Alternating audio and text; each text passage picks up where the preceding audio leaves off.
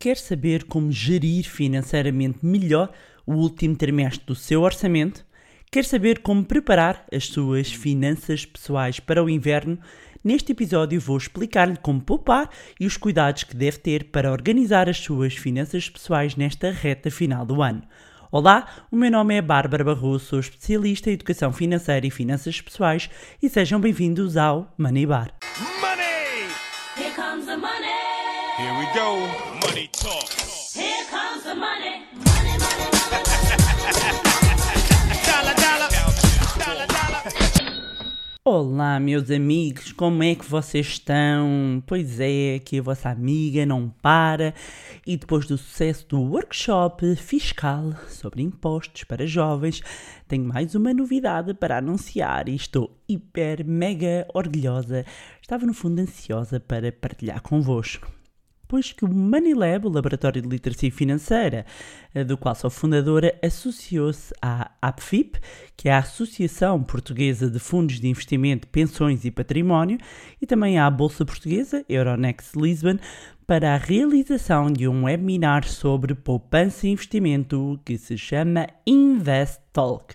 Vai ser um webinar onde vamos abordar temas sobre a importância da poupança, os fundamentos e as características do mercado de capitais, sobre fundos de investimento enquanto instrumento de aplicação de poupanças e eh, neste webinar vou ter a honra de me juntar como oradora à Isabel Ucha, presidente da Euronext Lisbon, e ao João Pratas, presidente da APFIP, para uma conversa muito interessante sobre poupança e investimento.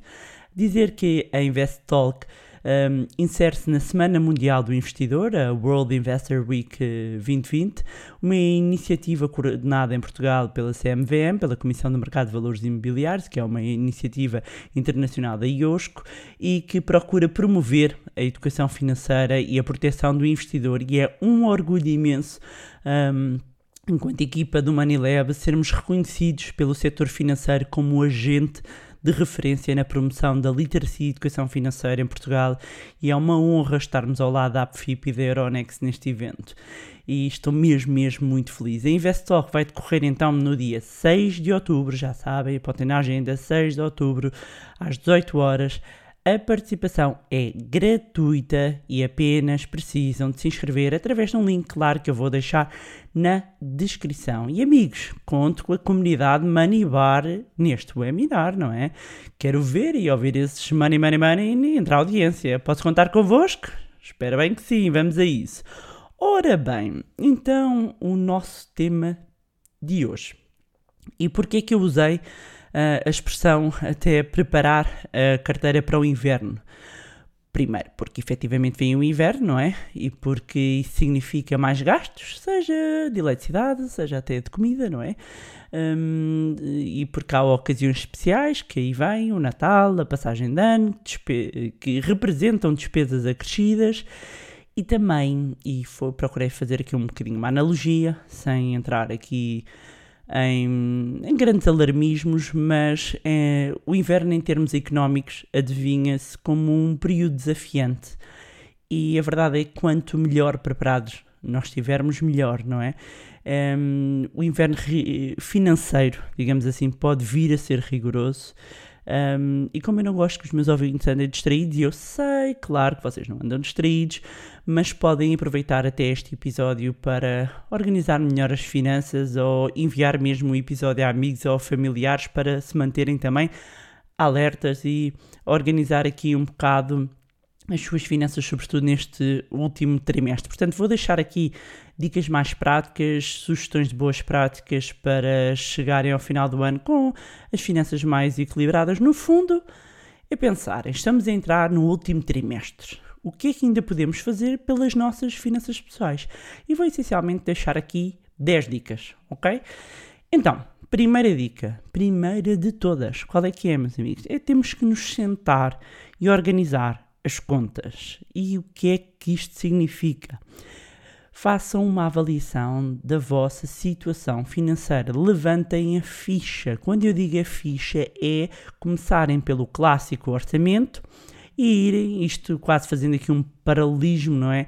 Um, entre uma demonstração uh, financeira, ou seja, das empresas, aqui avaliaram só um mapa de fluxos de caixa, de entradas e saídas de dinheiro, mas olhamos também para o balanço, ou seja, vamos olhar ali uh, para as dívidas que nós temos, vamos olhar para os ativos, ou seja, quando eu digo levantem a ficha, é levantem a ficha mesmo. Portanto, aproveitem o próximo fim de semana, tirem uma hora ou duas, oh meus amigos, a sério, uma horinha ou duas, tá? Para organizar a vossa vida financeira. Não venham com desculpas, né? O Netflix e tudo o resto pode esperar uma ou duas horas, ok? Peguem num bloquinho de notas, no Excel, no que for e toca a fazer contas. É muito importante terem uma fotografia da situação atual este ponto é essencial. Nós só conseguimos definir objetivos uh, uh, para onde vamos se soubermos de onde partimos, ok? Portanto, este ponto vai ser essencial para definir e ajustar o orçamento até ao final do ano e já preparar o próximo ano, ok? Depois, segundo ponto, partindo aqui de organizar uh, aqui todas as contas, é um, procurar formas de maximizar a poupança. E aqui a poupança, vou, vou olhar para a poupança numa ótica mesmo muito simples, ou seja, a diferença entre as receitas e as despesas. Portanto, o, o que sobra neste caso, e já devem saber, a poupança à cabeça, não é? É não, não, não pouparmos o que sobra dos gastos, mas gastarmos o que sobra da poupança, é o contrário, não é? Mas uh, aqui estamos a organizar as nossas contas e, portanto, vamos descobrir primeiro uh, qual é que é a nossa capacidade de poupança e se nós a conseguimos aumentar. É fundamental conseguirmos maximizar, aumentar o nosso nível de poupança. Este é uh, a dica número 2, que cola com a dica número 3.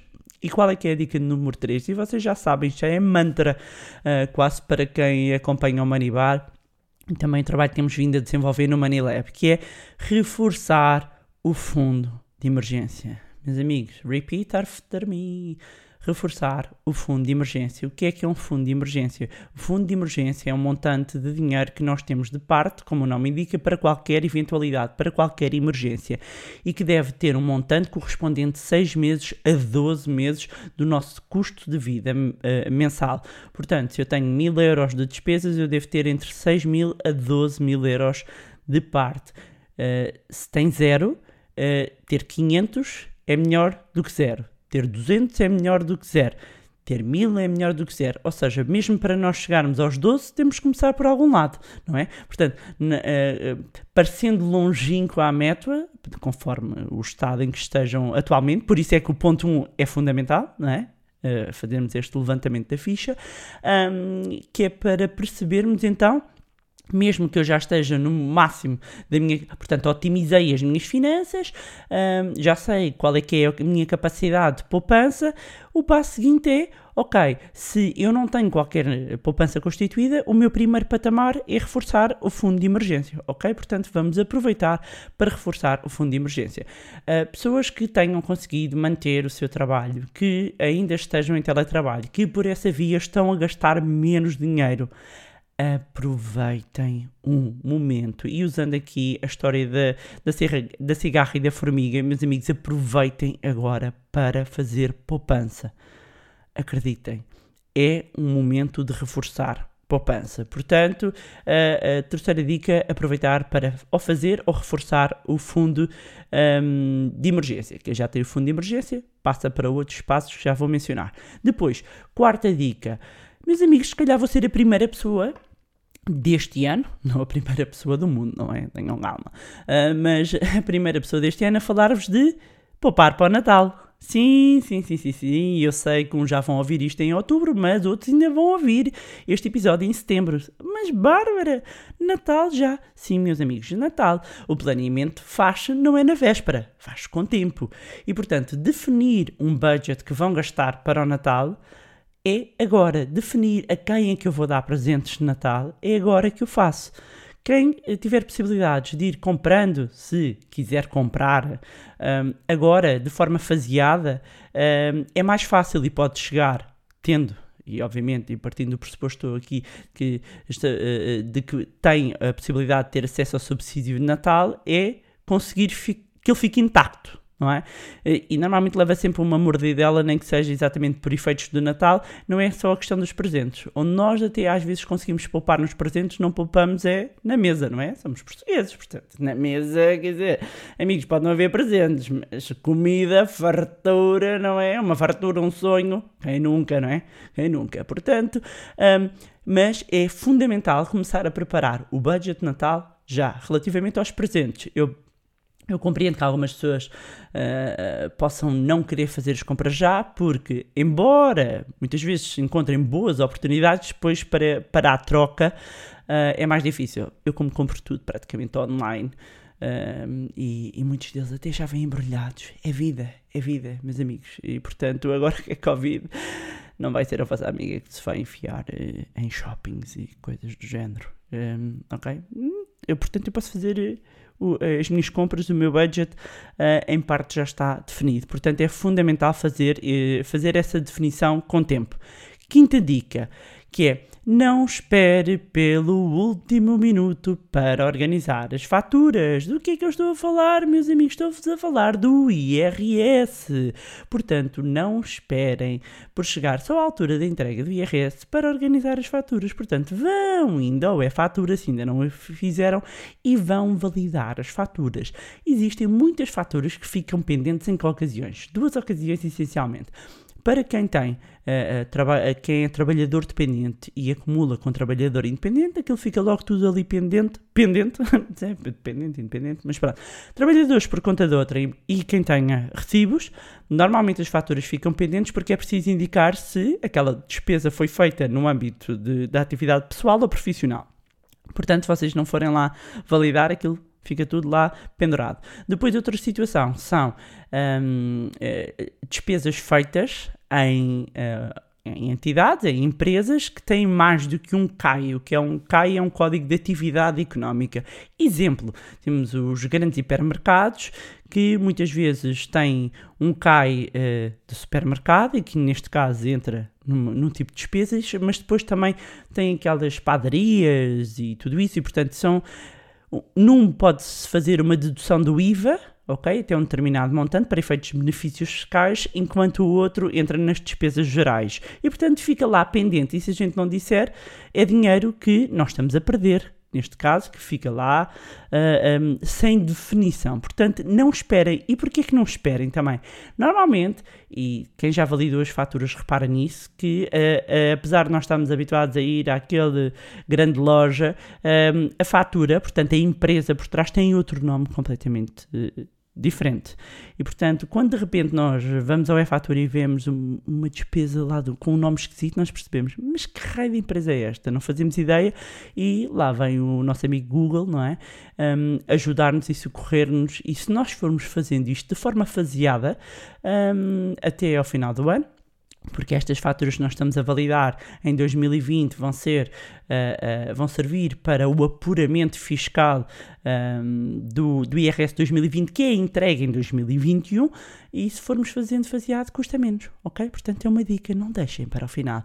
Isto cola com a próxima dica que é mais direcionada sobretudo para empreendedores e trabalhadores independentes a recibos verdes que tenham regime DIVA. Meus amigos, separem o IVA. Percebam uma coisa: o IVA não é vosso. Ponham noutra conta, arranjem outra conta. Hoje em dia ainda existem contas um, onde não há custos associados. Parqueiem lá o dinheiro do IVA, retirem, mal recebam, ponham de lado. Atenção, quem tem uh, recibos e não está a fazer retenção na fonte, possivelmente vai ter o ajuste na altura do IRS, portanto, surpresa, vai ter que pagar ali uma boa maquia, portanto, se calhar convém já prever isto. E para isto até aconselho um, que eu não tive a oportunidade de ir ao... Um, ao canal do YouTube do Money Lab ir ver o workshop que fizemos com a EY e hum, onde falámos até de retenção na fonte, apesar de ter sido um workshop destinado sobretudo a jovens trabalhadores, houve ali conceitos que são transversais a todos os trabalhadores, ok? Portanto, sexta dica. Passando para a sétima dica, muito importante.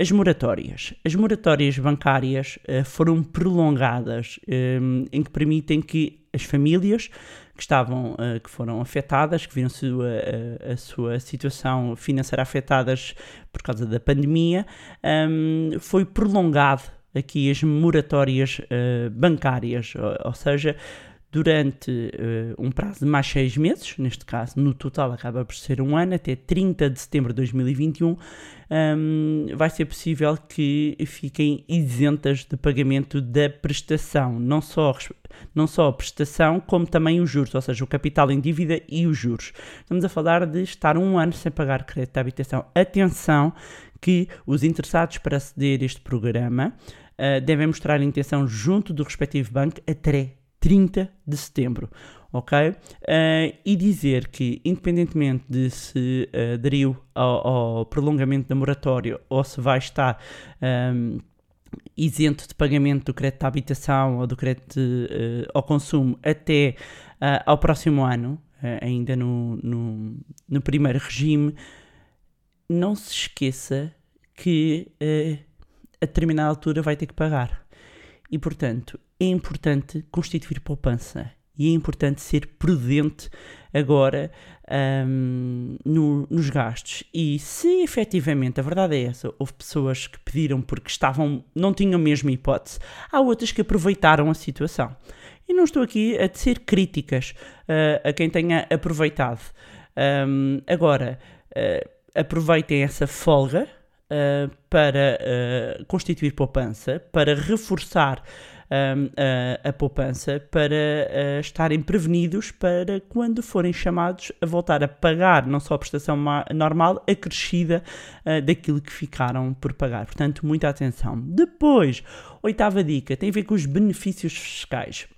Além de um conjunto de de, de despesas, seja a, a, educação, seja de saúde, um, seja de habitação, que são as despesas que, que permitem, uh, várias que permitem uh, aceder às despesas gerais, o IVA nos cabeleireiros, nos restaurantes, que permitem ir ter aqui algum abate um, uh, no IRS, o benefício fiscal mais conhecido e que leva inclusivamente a uma corrida uh, uh, no final do ano e que é possível até dia 31 um, conseguir ir buscar aqui algum dinheiro é o benefício fiscal dos planos de poupança reforma. Ou seja, é um benefício fiscal anual, o que significa que, por exemplo, pessoas com idade inferior a 35 anos, se investirem até 2 mil euros, conseguem uma dedução máxima de 400 euros. Quem tem entre 35 e 50 anos com investindo 1750 consegue 350, quem tem mais de 50 anos e não seja reformado, se investir 1500 euros consegue 300. E porquê que eu estou a dizer este 2000, no caso, por exemplo, quem tem menos de 35 anos, porque há, há, há, o teto máximo dos 400 euros, ou seja, investindo 2 mil tem a dedução de 400 euros, uh, porque estamos a falar de deduzir um, uh, 20% do valor das entregas até ao teto de 400, o que significa que até pode investir 2.500, mas em termos de benefício fiscal para IRS tem o teto dos 400, mas é de facto aqui algo que quem tem a possibilidade e quem tenha interesse uh, também uh, eh, um, em termos de poupança e de poupança de, de, longo prazo nestes instrumentos tem aqui também este benefício fiscal um, anual para, para efeitos de IRS. Depois, nona dica, atenção aos investimentos. O que é que eu quero dizer com esta chamada de atenção dos investimentos? É ter atenção que tem o seu portfólio, a sua carteira diversificada. Isto partindo do pressuposto que, ok, tem uh, as suas contas. Uh, bem geridas, que já tem o seu fundo de emergência constituído, que está pronto para passar o inverno, Portanto, espero que a sua carteira também esteja pronta para passar o inverno. E o que é que eu falo aqui do inverno? Ainda existe muita incerteza nos mercados financeiros, a volatilidade, ou seja, a oscilação do, das bolsas e dos preços deverá manter-se nos próximos tempos. Vamos ter as eleições nos, nos Estados Unidos, que hum, até sabermos o que é que sai das eleições e mesmo depois vai ser uma grande incógnita perceber como é que os mercados reagem a isto. Uh, aqui também uh, a questão da evolução da pandemia, a forma como ela está a afetar a economia, um, também vai ser determinante. Isto apesar de claramente percebemos que o que está a acontecer nos mercados uh, financeiros, nomeadamente nos mercados bolsistas, o efeito que tem uh, após o bear market, após a queda dos mercados ali em março e a recuperação que se tem feito sentir, tem sido aqui um efeito Fed e um efeito BCE, Fed, Reserva Federal Norte-Americana, BCE, Banco Central Europeu, portanto, ligaram as máquinas. Uh, nós temos aqui um bocadinho, um, neste momento, uma economia dependente muito dos bancos centrais que, pronto, estão disponíveis para fazer o que for preciso para, para aguentar para aguentar aqui uh, a economia e tem sido um bocadinho isto tem sustentado aqui os mercados, vamos ver até quando, portanto uh, nós não sabemos, nós não, ninguém sabe o que é que vai acontecer. Uh, o que nós podemos fazer enquanto investidores é ter a nossa carteira o melhor preparada para algum tipo de adversidade. E ter a carteira diversificada é, é de facto a melhor maneira de conseguir ultrapassar tempos de maior volatilidade. Um, não sabemos se haverá outro bear market, se haverá oportunidades ou não. Um, isso já é futurologia. Uh, para já trabalhamos com, com a informação que temos no mercado e, portanto, é preparar-se. Também aqui é preparar a nossa carteira para o inverno. Depois, décima e última dica: estabelecer metas concretas eh, de poupança e de investimento. Portanto, depois de levantarmos a ficha toda, depois de percorrermos todo este caminho, é entrar em ação e definir metas concretas. E não é só dizer eu vou poupar 100 eh, euros, é efetivamente começar a poupar à cabeça. Não é só dizer eu vou fazer aqui um investimento um, seguindo uma estratégia de dollar cost average. Para quem não sabe o que é que eu estou a falar, há um episódio dedicado só a este tipo de estratégia. É começar a implementar, é entrar em ação. Estabelecer metas de poupança e investimento e entrar em ação. E pronto, meus amigos, era isto que eu tinha para vos trazer hoje. É, é este momento, claramente, e, e, e eu faço e, e, resolvi fazer este episódio porque eu própria, o último trimestre é algo sempre muito importante em termos de investimentos, em, em termos de poupanças, um, e portanto estou a partilhar convosco uh, a minha própria forma de estar relativamente às minhas finanças pessoais, e o último trimestre é sempre determinante para, para fazer aqui alguns ajustes. Relembrar que conto com toda esta comunidade fantástica no dia 6 de outubro na Investor. Tem o um link para se inscreverem gratuitamente na descrição. Agradecer, como sempre, as vossas mensagens, partilhas, e-mails, fotos. Muito, muito obrigado. Aliás, Ainda há pouco recebi aqui uma, um e-mail de uma leitora que eu adorei que uh, diz que isto não é um podcast, é um podcast. Vá, zero. Põe o hashtag. Quem ouviu até aqui? Quem ouviu até aqui, põe o hashtag podcast. Podcast de dinheiro. Epá, que maravilhoso. Um grande beijinho para esta uh, ouvinte. Que maravilhosa. Podcast Money Bar. Adoro! Um, e já sabem que podem acompanhar o meu Facebook e o meu Instagram, cujos links vou deixar na descrição. Juntem-se também ao nosso grupo no Telegram. Mais uma vez, não se esqueçam de subscrever o podcast o podcast. Onde estiverem a ouvir, deixem também uma avaliação no iTunes para que mais pessoas tenham acesso a conteúdos de literacia financeira. Se gostaram do conteúdo e acham que vai ser útil a outras pessoas, partilhem. Quanto a nós, encontramos-nos no próximo Money Bar. Money! Here comes the money. Here we go. Money talk.